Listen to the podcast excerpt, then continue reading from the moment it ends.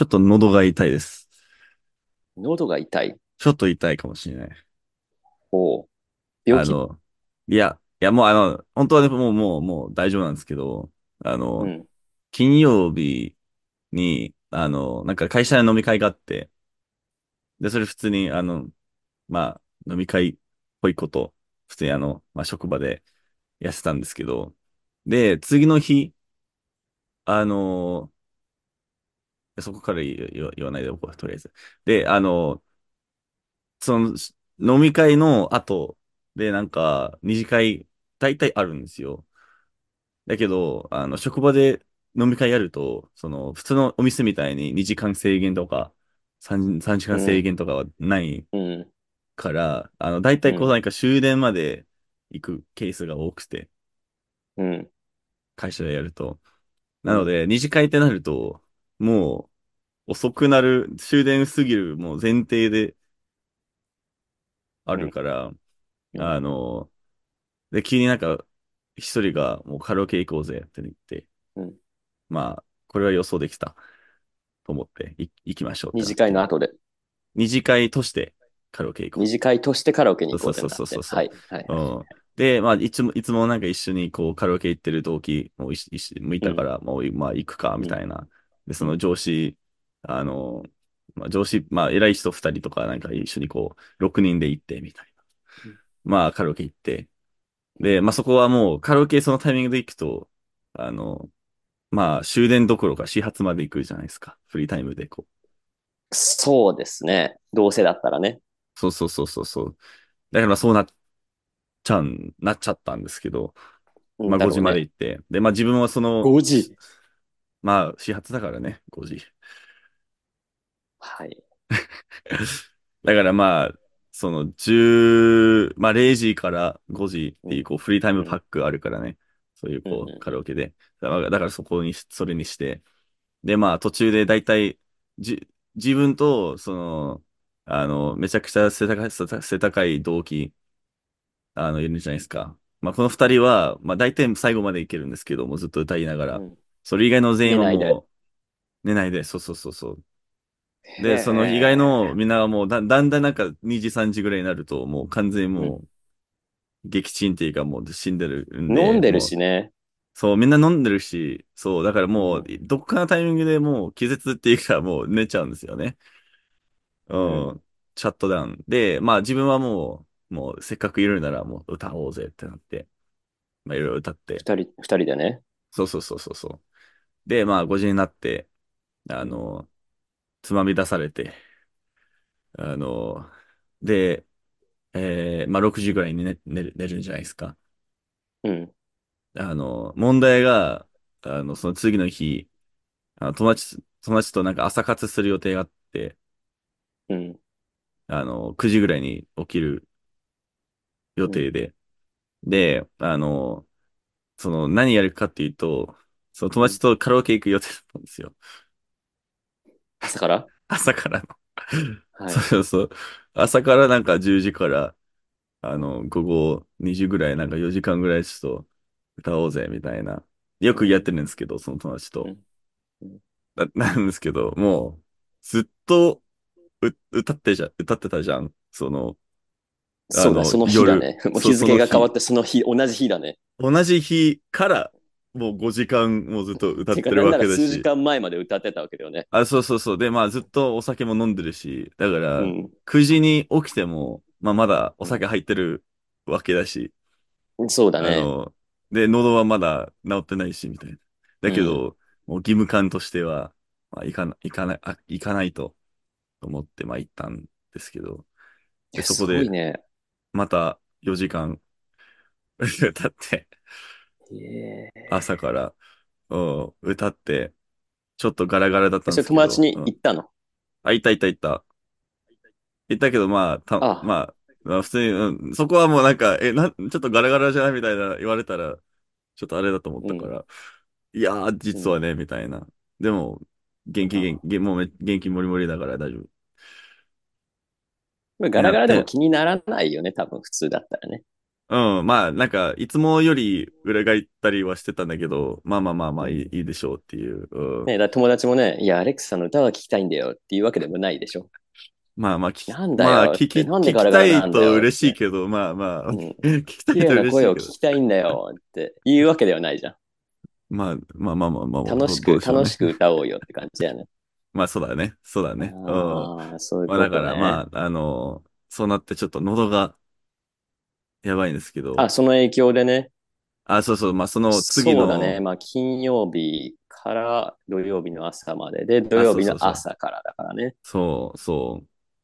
だからまあ月曜日ぐらいになね。ん、なん、なんか大丈夫って言言わないて、言われない程度だけど、なんかそういう話を言ったら、やっぱちょっと変だろみたいな、こう、ちょっと微妙な違和感がまだ残ってたっていうぐらいなんですけど、うん、うんまあ、それだけ歌えばね、ね、まあ、合計何声も枯れるよ。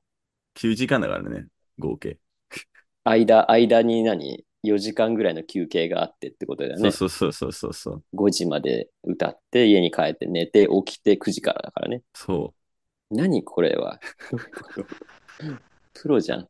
え、プロの歌手みたいなスう。ケジュールじゃないもう、れ。もうライブはもう、ライブのね、そういうこう、負うん、担のかけ方はもう、熟知してるからね。そうだね。っていう、あの、やってきたんですけど、まあやっぱ、うん、あの、でもまあそれでも楽しかったんで、やっぱこう、そのライブの話とか、とか、あの、前回やってたうん、んですけど、まうん。あ、あの、いっぱい歌おうっていうことだけは そこまできたっていう。その質はまた別として 時間、時間ね。時間的なところで言ったらね、そうそうそうそう。歌う時間はうん増えてますよね。増えてるっていう。うん。まあ自分の意図で、はないっていうか、あの、まあ、さすがにそれはね、毎日はできないからね。うん。朝まなで歌ってかなかね、朝からなか歌うみなかね、たいなね。うん、そうだよね。なんですけど、うん、はあ。まあ、そうだね。まあっていう、あの、面白い週末だったんですけど、うん、で、なんか、あの、まあその友達とカラオケ、あの、その朝の、朝の方のカラオケ終わったら、あの、1ヶ月ぐらい、いつも会ってるコーヒーの友達いるんですけど、うん、そのなんかこ、一人がその自家焙煎してて、前に言った気がうん、するけど、うん。で、あの、今回なんか課題豆みたいな感じうん、で、うん。あの、焙煎してきて、で、で、こほのなんか、あの、僕ともう一人の三人でいつもやってるんですけど、にその、二種類の豆をなんか、なんかくれて、うん。で、こういうこうなんか、こういう個性を出したいから、こういうなんか感想をお願いしますみたいな感へじで、うえ。ん、まあ出してもらって、で、ちょうど今、もう毎日こう、い、違うか家庭でなんかコーヒー作ってみたり、あ、こういう、こういう風に、こういう、あの、エアエロプレスを、え、え、エロプレスを使ったらこういうふ風味出るけど、ハンド、ハンドリップだったらこういう、こう出るみたいな、いろいろこう実験したり。して、それもなんか、今年はなんか出店したいよねっていう話はなってるから、そういうこう、あの、豆を今、ひたすら研究されてるっていうその方がされてるということで、うん、結構そはあ。こも面白い動きだなっていう。豆を輸入してるってこと？あ、そうそう、生豆を輸入して、で、そこを、まで、あ、焙焙煎して。そうそうそうそうそう。うんそう、まあそういう普通になんか、変なことじゃないからね、そういう普通にこう、ね、あの、普通豆と、としてこう買えるみたいな感じで、ちょっと安めなんですけど。で、そこをまあ、でっかいこう焙煎機、自分の家にあるから、換気とかもいい感じに工事して、で、いつもそのなんか、焙煎ってこう、めっちゃ科学的なんだよね。あの、すごいこう、温度のかけ方とスピードとかをグラフにして、で、それに沿ってこう、あの、いい加減に、あの、まあ、手動でやったり、まあ、電子の、あの電子、化されてるやつもあるんだけど、もうやったりするから、結構その、文系、もともと文系の人がもう完全にこれを理解して、こう、グラフ作って、こういう豆だから、こういう産地で、こういう個性出したいから、こういう、最初はこういう、あの、温度の出し方によって、こういう科学的な効果が出て、こういう、あの、成分が増えるから、これ、みたいなの、全部計算はされるんですよ。で、うわー、すごいなと思いながら、全然もう、疎すぎて、何も頭、頭に入ってないんだけど、すごいなと思ってて、まあ、っていう人に新年会としてコーヒーの会をやってて、なかなか濃い、濃い週末でした。それはすごい週末でしたね。そうですね。もう完全に満喫できて、で、まあやっぱこう、まあ音楽もそうだし、コーヒーもそうだし、やっぱそこはちょっと、そうだね。うん、限定に一旦帰ってそこからどこを広げ広げられるかっていうのを今ちょっと見てて。そうですね。そうだね。まあどちらもね、去年から力を入れ始めていたことですから。そうだね。うん。だからまあ、今回、まあこう今年は、まあ成長したいならそこからどこを、まあ行けるところまで行くっていうイメージは自分自分の中であって、まあその、出店した時もそうだし、そうだね。今度はね、うん、今度はね、また別のことでそういう出店とかね、表に出るっていうか、ライブもまあ出店みたいなもんじゃないですか。あ、まあまあそうだね。ね。表に出るっていうことだったらそうだね。うそう確かにライブ、まあとりあえずあの自分、まあ表に出るっていうあの表現以外あんまり、あの、あの思い出さ、まあ思い浮かばないんだけど、まあそういうこう自分をこう完全に、あの、まあ見えるところにうん出て、うん、そうそうそうそう。周りとつなげるっていう、つなぐっていうこう、そうだよこねと。で、うん。やっぱりテーマとして広はあがってまるかもしれない。すよね。うん。根がね、いいことだとちょっ思う。ねうんいいことだと思いますよ。まあ、根があって、根が出てきたね。あ、目の方ね。根がもう、そう回し、回して、ね。根が出てきた。根が出てきたようなた感じはありますよね。今度は、。芽生えてんのか。そうだね。まあ、種は巻き終わった感じがありますからね、とりあえず。そうだね。そこから、どんな芽が生えてきて、花が咲くかっていう話ですからね、次は。開花そこが時間かかるんだけどねうん、そうだよね。うん花咲くのにね、時間かかる場合もありますからね。まあ、慎重にね、あの、育たないといそけないよね。れずっと育て、うん育て続けるのを諦めたらもうそこで終わりですから。そうだね。一日でもこう、水やりしないとなんか、あそうそう、ねほんと枯れちゃうからうね。ん、うん、しぼんじゃうね。そう。最初興奮するじゃん、やっぱり。種まいてさ、うわ、芽が出てきた、やったってああー、はいなるけど、はいはいはい。うん。えいつ花咲くの？これみたいな。まあ、っていうのが、そうだよね。あの、もう、本当は、なん、しなんて言うんだっけ、あれ。あの、最初、その、もう一、す第一話みたいな感じなんだよね。うん、ああ、プロ、そう、プロブロ何かね。グみたいな、うん上昇的なそうそうそうそう。感じで、まあ、これから三日坊主のなんだよね原因だよね。それが三日坊主の原あ、因まあまあ、そうだよね。三日ぼ、最初その3日間一番なんか楽しいからね。うん。ギターを買ってうん。全部終わりみたいな。うん。ギターが来るまでいろいろ計画するんですよ。うん。これ弾けるようになりたい、これ弾けるようになりたい。でもギターを買って家に来て終わっちゃう。まあだからな、な、な、なんだろうね。それが自分の中で、あの、まあ、ちゃんとこう人生を見す、見据えた上で、うん JLPT とかが自分にた、に、にとっては、そういうもんなんですよ。JLPT、JLPT-N は予約取って始まるっていうのが自分の中であって。いや、始まってよかったね。うん。そこで終わる人もいるからさ。あ、そうそうそう、だから、だからそこで終わっちゃダメだと思ってて、そこまで行くと、ようやくこう、あの、日本語話せる人としては、まあ、あの、みんなそう、そうではないかもしれないけど、あの、そう日本語ができる人から、えっと、どういう道を歩むかっていうのが、は、ようやくあ始そうまるんだよね。そうそうそう。そうなんですよ。だから、たまにね、こう JLPT をモチベーションにしている人がいるんですけど、そういう人たちってどっかのタイミングでそれがゴールになっちゃうんですよね。うん。でも本来ゴールそこじゃないんですよ。通過点なんだよね。うん。手段だからね、日本語がうん話せることとか JLPT に受かることっていうのは、そこから先に何がしたいのかっていうのがあるわけで、うんうんうんそう、だから JLPT をゴールにしちゃうと、そこで燃え尽きちゃう人も結構いて、うん。うん、まあそうだよね。受かったからもういい。いや、みたいな感じになっちゃう人がいて、いや、そこまだ終わりじゃないんだけどって。うんうんうん。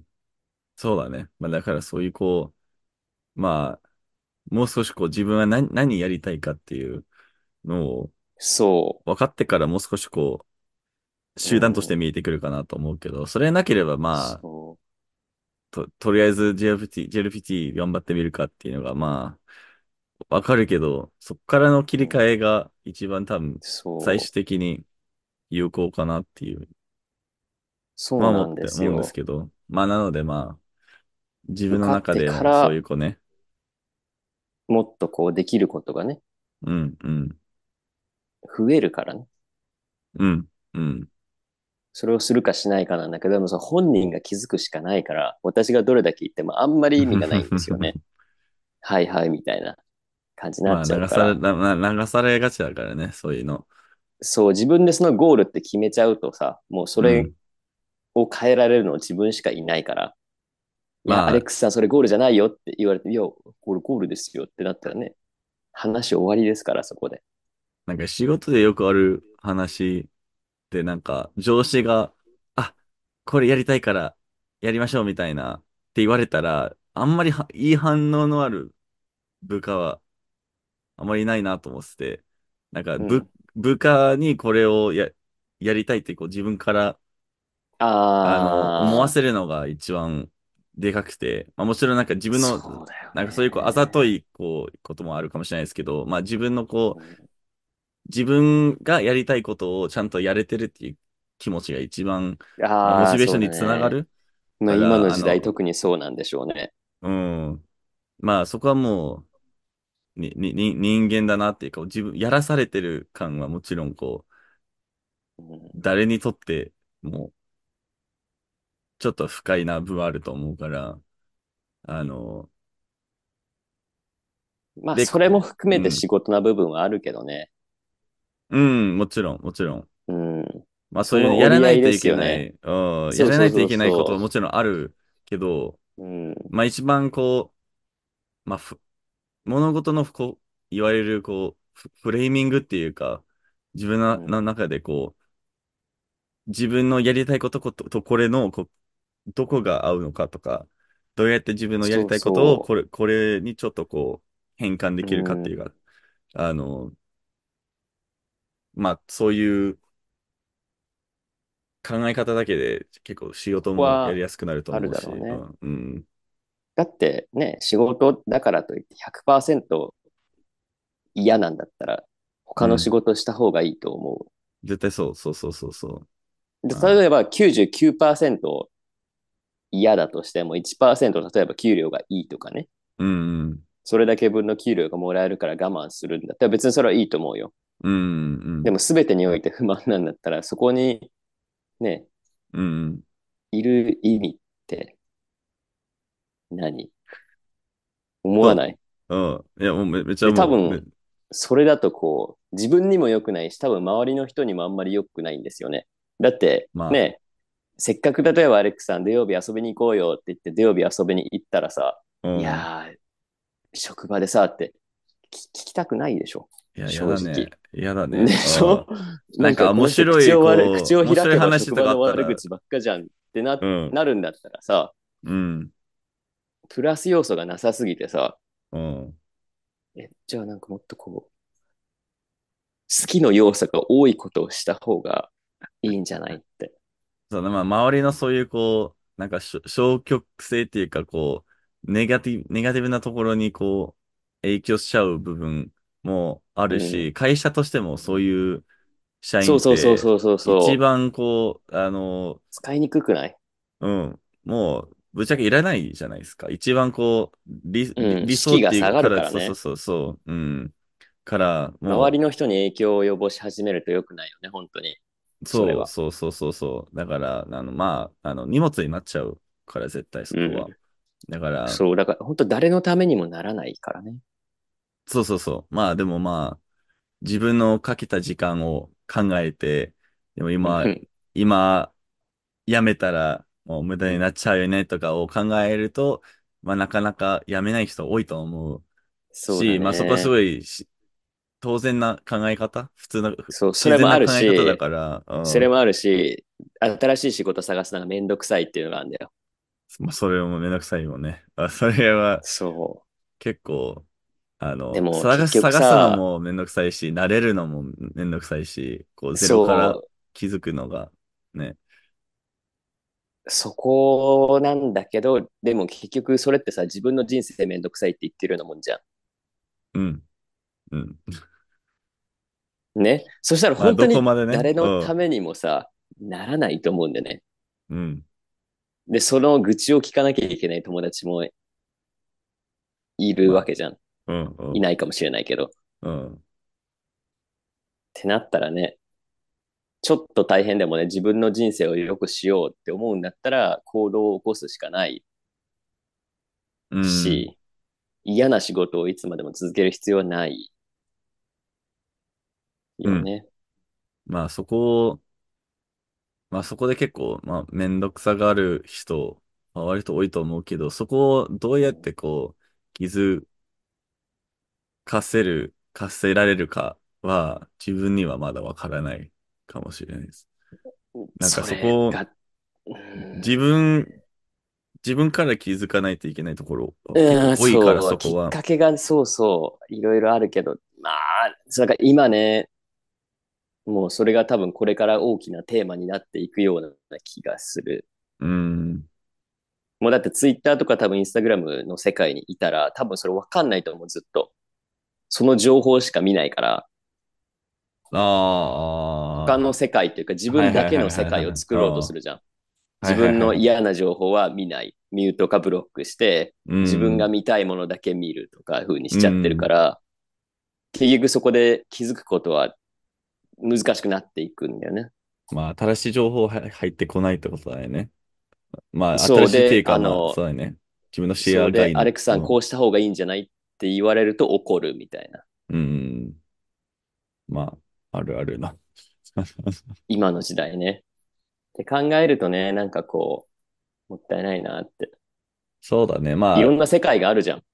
うん。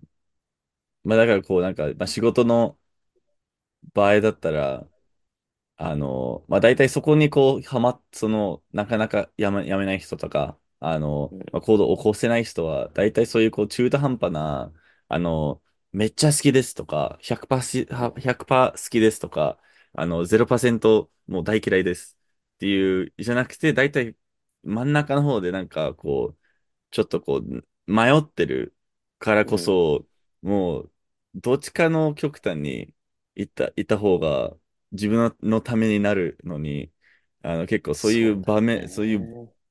場にこう置かれちゃって、うんなかなか行動は難しいと思うけど、そこが、そこも気づけないっていうのが一番残念かなっていう、なんかそういうこう、そうだ心理ね。的な、あの、定理って、定理じゃないけど、あの、説説っていうか、あの、やりがいがあればあね、一。番いいんですけどね。う仕事ん、をたくさんしないといけないことあるけど、これが好きでうん、すっていうのがあればね、一つでもうん、大変ですけど、頑張りますってなるけどね。うやりがいもん、ないんだったら、もそれはね、次の世界に行くきっかけなんじゃないのかなと。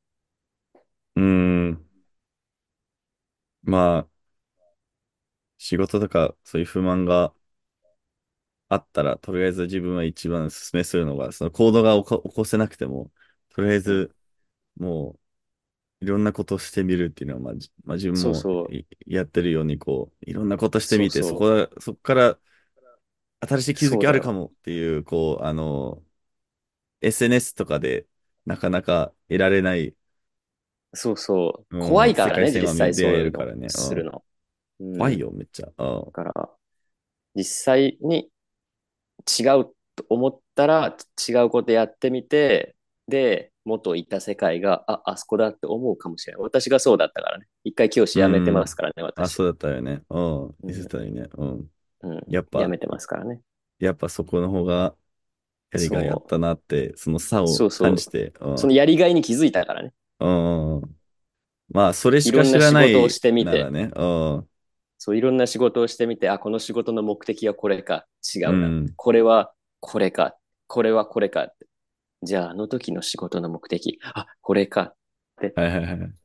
気づいたから、え最初は教師だったんですか最初が教師だったんですよ。なるほどね。うん。まあそこ、結構あると思うけど、まあ最初が、最初で、あ、いいなと思って、そこでずっと、あの、うん。そこにい居座っちゃうっていうか、あの、でも実際にそそう、れ、最初が正解すぎたんだよ。そう。うん最初が正解すぎて。それがあの今ベストだと思うんですけど、あの。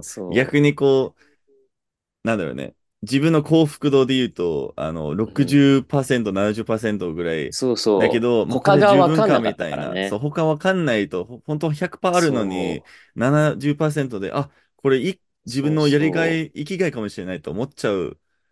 その経験が、他に経験がないから、そう思っちゃうと、そまあ、残念だなっていうのも、仕事もそうだし、友達もそうだし、もう何でもそうなんう。ですけど、なんか、いろいろこ見ることで、実際に何が一番合うのか、相性がいいのか、は分かるわけだから。あ、そうだよ。本当そうだよ。実際だっったてと、しても。うんそれ言い始めたら人間関係とかもそうだからね。ずっと家族と一緒にいるから、家族のありがたみがわからないとかっていうのも確かにもうそれだから、そう。もうまさに。にそれだからね。うん。家族が離れて暮らして、ああそういうこってとだったのか思うことはうんたくさんあると思そうだね。まあ、その時の、まあ、高校の友達だったりとか、まあ、あと普通にこう、その逆の感じで言うと、なんか、う。恋、恋、恋人がもうこの人しかないと思ったのに、別れて次の人が、もう、なんだろうね、その、本当はもう最悪の人だったのに、もうそこししか知らなかったから、ああ、それもあるね。なんかその逆あるじゃん。その、ありがたみっていうよりあも、あの、あ、自分の、ただただ知らなかった自分があるね。いたかうんそれねそれは最高だと思っちゃった。あるある。あると思う。うていうそうそうそうそう。っていうのもあるから、あの、逆もあるよね。だからね、んそういうね。うんうんうん。だから、あ、だってね、今の高校の友達とかさね。ね、高校の友達とか大学の友達とかもそうじゃん。離れてみて、何が楽しかったんだろうって思うこともあるからね。そうだね。でもそこもね、逆ねまあ、そこもなんか、その時は、あのすごいあ相性良かったかもしれないけど、今はもう違う 人生を歩んで、そうそうそう今、い今は違うか、そうそもともと違ったか、みたいな感じでいろいろこう、パターンはあるんう。ですけど。あるよね、そういうのね。そう。だからね、世界を変えることでね、うん。まあ変え、変えなくても、例えば違う世界にちょっと足を踏み入れることで今の世界を理解できたりはできるんだよ。で完全に世界変えるって難しいから、普通は。うん。ね、じゃあアレックさん、じゃあ明日仕事辞めてくださいって。うん無理じゃん、それは。断る。ね 怖いしさ、やっぱり。そう。だけどまあ、あの、やっぱ最初、自分の中でそういう基準がないと、まあ、結構前に話してた、こう、その軸、自分の軸もできないじゃん。あそうそうそうそうだからもうブレブレになっちゃうから、そう。なんでこれだ好きなんだろうとか、もう絶対にそうだよ。自問自答することになるから、そうだよ。うん。だからね。うんね、意外とね、何が好きですかって言われた時にさ、うん。パッて答え出ない人結構いるじゃん。多い、そう。まあ大体なんか、あの、今、最近の話で言うと、まあただただ TikTok 見たりとか、その SNS だけ、SNS か Netflix とかうんそういうこう、あの、なんだろうね。そういうインプットすることしかしてない。受動的な感じねそうそうそうそうが、はいはいまあ結構多いっていうの、理由がそこかなと思ってて、まあいろいろこう、うん。まあ、TikTok だったらいろんなこと見えるけど、なんか集約されてるから自分がそこを実際に体験してるわけではなくて、そうだ。ねかなり受け身ですよね。広く見えひ広く感じてる気にはなるけど、実際にそこは自分に影響してくれるかって言ったらちょっと、あの、なかなかないかなと思ってて。そうだよね。やっぱりだってさ、東京の YouTube を見るのと、東京に実際に行くのとって違うからね。そうだね。いい、いい、いい例えだと思う。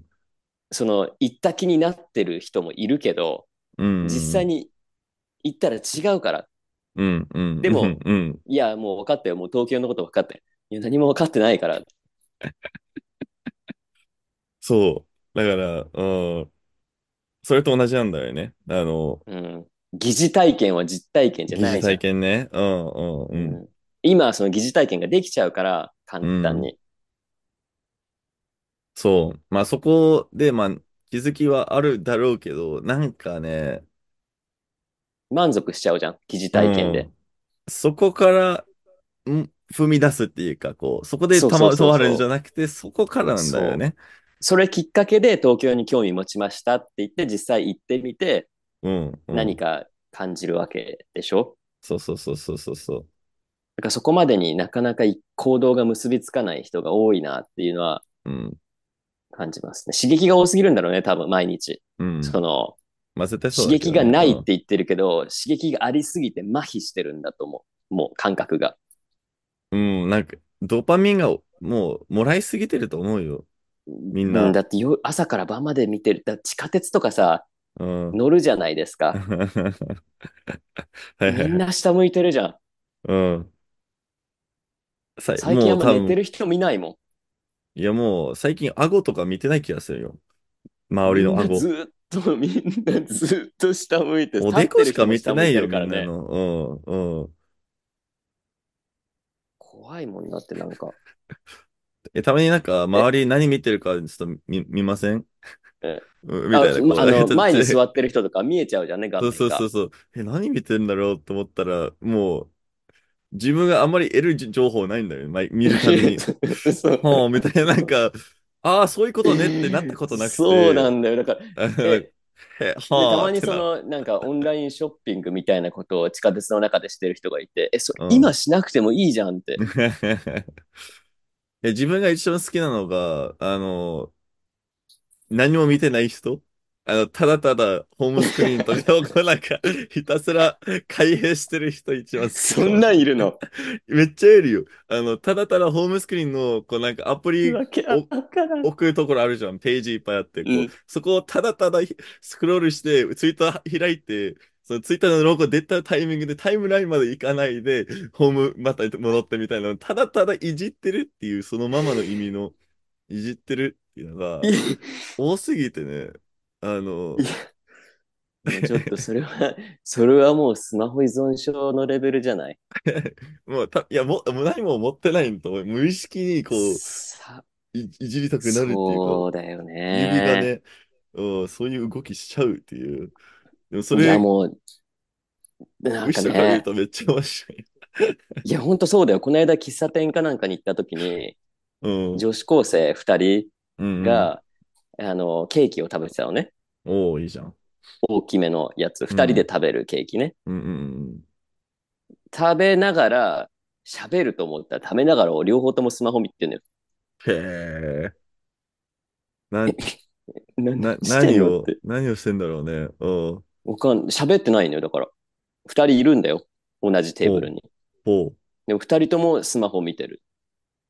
なるほどね。なるほどね。ケーキがうまいのにね。うまいねっていううん。一言ある、あったのかな。うん。下向い、下向いてるもん、ずっと二人とも。まあそういうのね、うん。よく。まあ逆になんか若い子がね、あの、うんただただもう一緒にこう喋ってるのを見て、ほっこりしますもん。あ、なんかね、喋ってんだだからね、疑似体験っていうかなんかそのね、実体験を無視してるっていうかさ、うんうんで、花火大会とかあるじゃないですか。うん。うん。みんなスマホ越しで見てるからね、花火。ああ、そう。それ一番嫌いかもしれない 自分は。だから最コ近さ、ンサートももそううだし。花火大会、コンサート、そうそう、うん花火大会、コンサート、祭り、うん。みんなもうカメラマンになってるじゃん。うん。何、何やってんの？絶で、対にそれを、自分の目より映る、映らないからね。うん。絶そう。それをインスタうん。グラムに上げることが目的になっちゃってて、うんうんうんうん。そう、だってなんか、見返すことないじゃん、ほとんど。ないね。自分、だから自分が、まあ、なんか、なんかインスタに載せたいなと思ったら、最初の5秒は撮って、でそこからもう絶対に出さないようには、もう意識して、してるんだよね。自分は。みんなもう掲げ。てるじゃん、スマホをこそう、10分ぐらいもうずっと立ってるよね。絶対う。疲れてるのにね。うん。絶対言いたいよ。ねえ。で、多分まみんなやってるから私もやらなきゃって思う人もいるからね。あ、あ、まあ、あみんなはこれを記録、そうそう。そうそう。記録したいからなんか、なんか来るんじゃないかみたいな。間違ってんのかって、私ってなる、絶対。そう。まあ、そこの、ね。な、な、いや、もう、あの、出優していいタイミングは自分の中で、あの、最初の、もう、アーティストが出てくるタイミングと、あの、その、フラッシュライト、あの、懐中電灯をはいは出してくださいって言われるタイミング、そのタイミングしかない。自分の中で。い。アレックスさんのルールね。自分、アレックス・リュウはそうです。うん。あか、まあ、もしかして自。分の好きな、あの、曲が来たら、もしかしてちょっと、ちょ、ちょ、ちょだけ、ちょっと、動画として残ねすかもしれないですけど。それは許し、許します。そう。アレックス・だリュウとしてね、実体験が一番大事だからね。うん。で、そのスマホに気を取られて、大事なところを見落とすとか見逃うん。すとか結構ありそうな感じはするからね。絶対あるよ。花火だって一番あると思う。うん。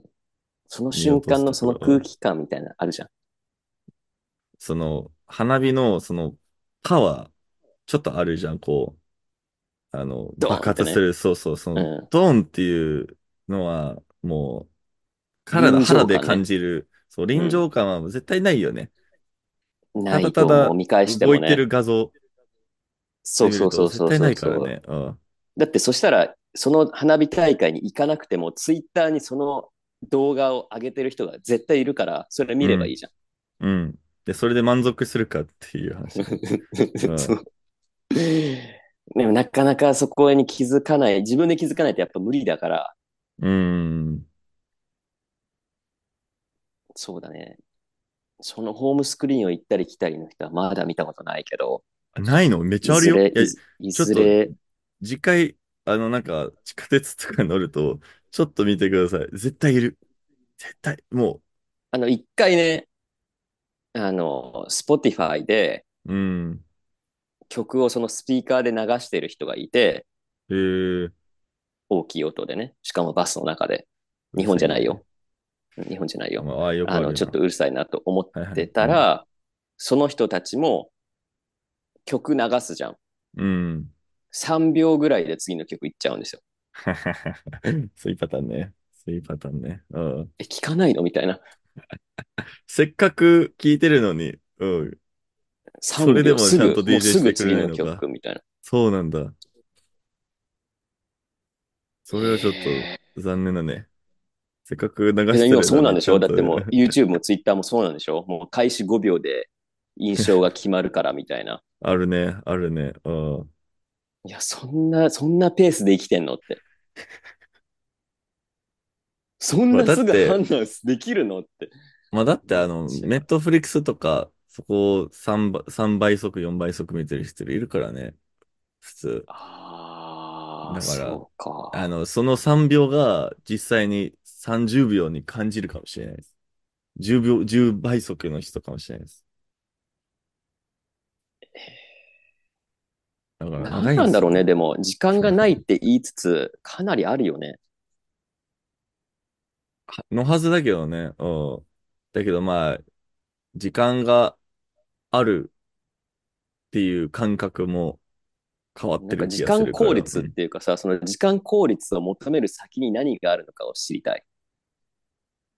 いや、目的なその。マルチタスク、うん。マルチタスクをして時間を作りたいのか、マルチうタスクん。をして何がしたいのかってよくわかんないんですよ。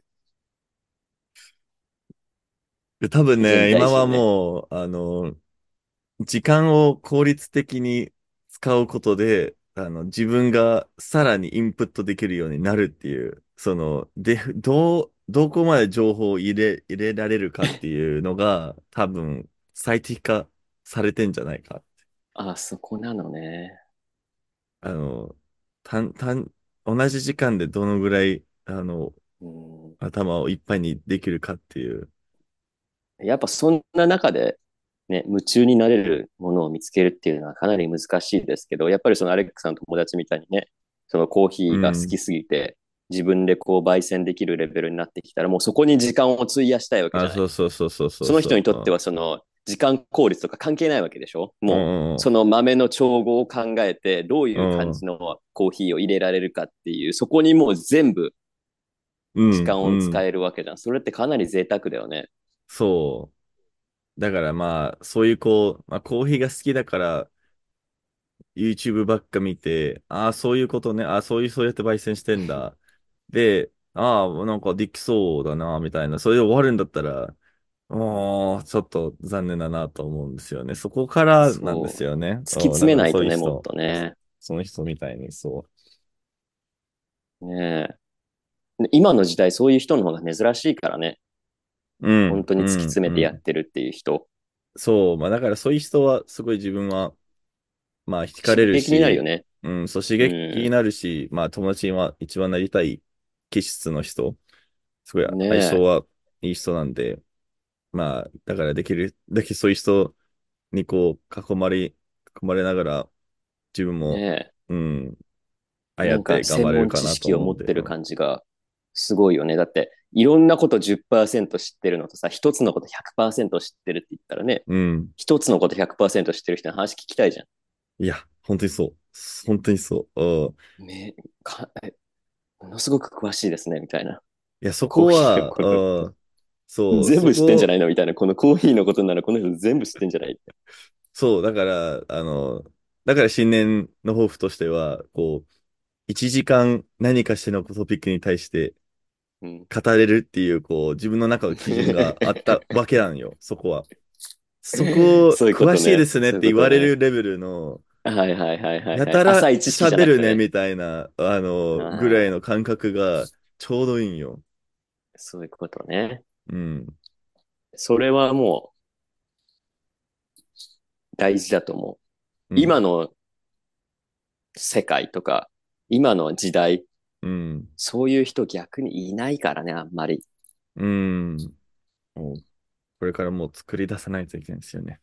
そうそうそううん。そう。でもまあそこに魅力を感じたりね、刺激を感じるのであれば、うん。それが一番。マリックさんはそこに気づいたってことだからね。うん。うん。まずそれを。突きうん。詰めて、どこまでいけるかっていうところだよね。そうだね。うん。そうだね。まあ、先はわかんないんですけど、そうだね。もうでも音楽とコーヒーがもう始まっちゃってるからね。しまっちゃってるね。どこまそで育つかだよね、今年ね、それが。う。うん。まあ、いっぱい水やりしようかなと思うんで、そのそうだね。うん。その成長は素晴らしいことですよ。ねえ。もうだから、ポッドキャストね、うん。一つのエピソードがずっとコーヒーの話になるかもしれないからね。かもしれないね。で、ずっっと真野。さんが、へーって言われて、そうそうみたいな。なんかそう。になってるかもしれない。コーヒー飲まないのにね。コーヒー飲まないのにこと聞いて、そうなんだそうなの。コロンビアってこんな感じなんだ、みたいなね。もう、全勉然わかんないけど、ち。ょっとずっと聞いてるっ。ていうエピソードあるかもしれないですね。あるかもしれない。今年ね。うん。もうそしたらね、極めたんだな、この人って。まあそういう成果物は残せたらな、と思うのね、で、いいと思いまおす。付き合いしていただければなとね思っております。じゃあ、目が出てきましたという話ですね。全部見えてます。そっちの目じゃない。芽生えておこうかなと思います。はい。はい。水やってください。